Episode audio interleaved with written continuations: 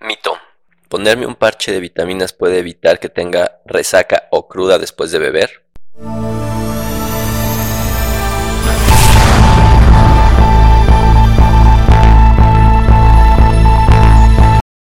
Hola, ¿qué tal? ¿Cómo están? Bienvenidos al podcast para pacientes con enfermedades hepáticas. Mi nombre es Norberto Chávez Tapia, yo soy médico, soy gastroenterólogo y hepatólogo y en este podcast vamos a platicar sobre las problemáticas que tienen los pacientes con enfermedades hepáticas. Primordialmente vamos a hablar acerca de cirrosis, de hígado graso, de hepatitis, de todas las enfermedades o alteraciones que un paciente con enfermedades hepáticas puede presentar. El objetivo de este podcast es informarles, darles datos que sean importantes para ustedes, que les puedan ser de gran utilidad para la toma de decisiones.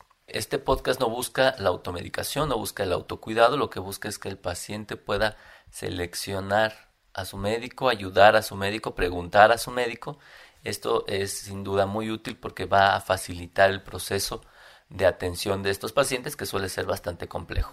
Recientemente he estado observando en, diversas publicaciones en Facebook principalmente sobre un parche que se llama Party Patch. Lo venden como la curación completa a la resaca o la famosa cruda que en términos generales se refiere a los síntomas que ocurren después de beber cantidades excesivas de alcohol. Pues bueno, mucha gente me ha preguntado si esto sirve o no sirve. La verdad es que no sé si me lo preguntan por el tema de ser hepatólogo o por el tema del alcohol, así que bueno. El caso es que de todos modos, pues mi trabajo es poder revisar bien toda la información que está al respecto. Yo comenzaría con la información que ellos mismos ponen en su página. Aclaremos que esta página tiene dos versiones, la edición en inglés y la edición México, digamos. Ambas son bastante mediocres, muy mal hechas, se ve que la calidad es mínima. Que si bien es un hecho que una página de buena calidad no asegura que el fármaco tenga gran calidad, pues una página muy mal hecha sin duda indica que el fármaco, o en este caso la suplementación que se, que se da, eh, también es mala. Pero bueno, en la mexicana lo primero que ocurre es que efectivamente está muy mal hecha. Segundo, la información que tiene todavía es peor que la información que tiene la edición en Estados Unidos porque inventan cosas. Y creo que la más importante que inventan es en cuestión de salud, ya que una de las preguntas que hacen, o que ponen ahí en sus preguntas frecuentes, es si el, el parche está autorizado por la FDA. Y bueno, ellos ponen que al ser un suplemento no requiere autorización por la FDA, lo cual también dice la edición en Estados Unidos y lo cual es cierto. Pero ya en la edición mexicana pues todavía le echan más emoción a la situación y pone que fueron realizadas en instalaciones autorizadas por la FDA, lo cual ya cae así como en, en algo absurdo, ¿no? Porque no es que esto vaya a asegurar que el parche efectivamente cumpla los requerimientos de salud que estamos esperando. La siguiente cosa que dice es el tema de las alergias.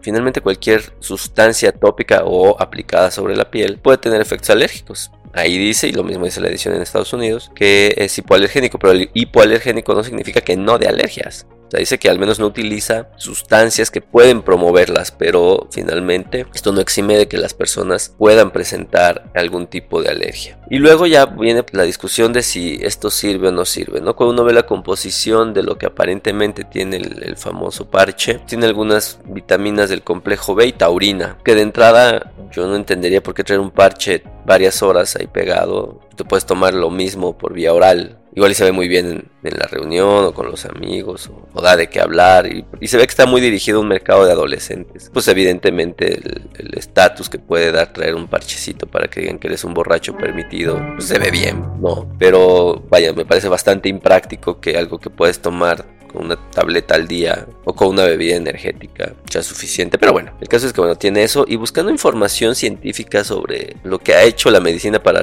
curar la cruda, la verdad es que hay poco, hay poquita información y no hay nada, absolutamente nada de información sobre el uso de vitaminas del complejo B para mejorar la resaca o cruda. Y bueno, obviamente ahí se echan toda una perorata de argumentos acerca de la vitamina B y todo que son completa y absolutamente falaces, es decir, son mentiras a todas luces. Lo único que se sabe es que en pacientes alcohólicos crónicos, cuando suspenden el alcohol, requieren suplementación con vitaminas del complejo B porque les da una demencia, les da una alteración neurológica bastante grave, por cierto. Pero pues esto no significa que al prevenir las convulsiones en un alcohólico en fases muy avanzadas de su enfermedad, pues va a mejorar la cruda es decir, es bastante absurdo, no es como decir que les vamos a dar quimioterapia ¿no? a las personas que eh, fuman para que no les dé cáncer de colon. Me explico, o sea, ese nivel de, estupidez sería pensar que darles vitamina B o, vitaminas del complejo B a sujetos que se les da, que tienen alcoholismo por una demencia, vamos a darlo para crudas, ¿no? Entonces, bueno, creo que debería quedar muy claro que el hecho de aplicarse esto no tiene ningún sustento científico. Y de lo que hay más sustento científico es como de un par de cosas, ¿no? Las bebidas energéticas han sido estudiadas en múltiples ocasiones. Los resultados dicen que mejora la realización de actividades sencillas, o sea, nada complejo. Mejora un poco la sensación de sueño o ligero malestar, pero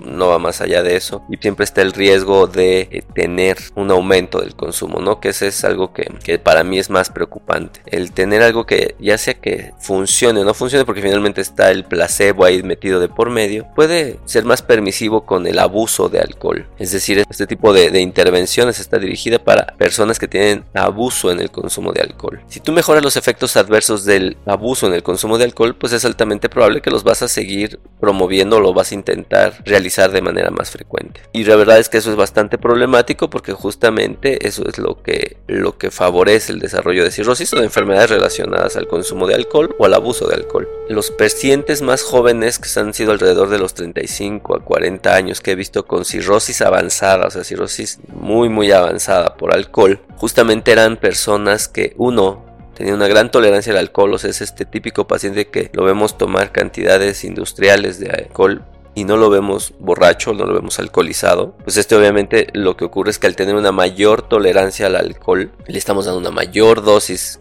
al hígado y obviamente el hígado tiene que metabolizarlo y ahí es donde se da el problema. Entonces, esta creencia de el hecho de no emborracharme rápidamente es probable que yo sea menos susceptible al efecto del alcohol. No, es muy probable que sea más el riesgo de presentar cirrosis hepática. Y obviamente también eran pacientes que después de beber pues no tenían una restricción, es decir, se sentían bien, se sentían funcionales, podrían ir a trabajar o podrían ir a trabajar y la misma noche o la noche siguiente volver a beber cantidades muy grandes de alcohol. Entonces, creo que justamente este tipo de intervenciones lo único que logran es tratar de promover un consumo abusivo de algo que definitivamente no es para nada recomendado porque pues vaya además de que da cirrosis pues da accidentes y da muchas otras cosas conductas violentas etcétera. Es decir incrementa la mortalidad está súper bien demostrado. Así que bueno la primera recomendación es que uno no tiene evidencia de que funcione, dos no tiene evidencia de que sea seguro y tres definitivamente creo que no es una buena idea encontrar pretextos para seguir bebiendo más.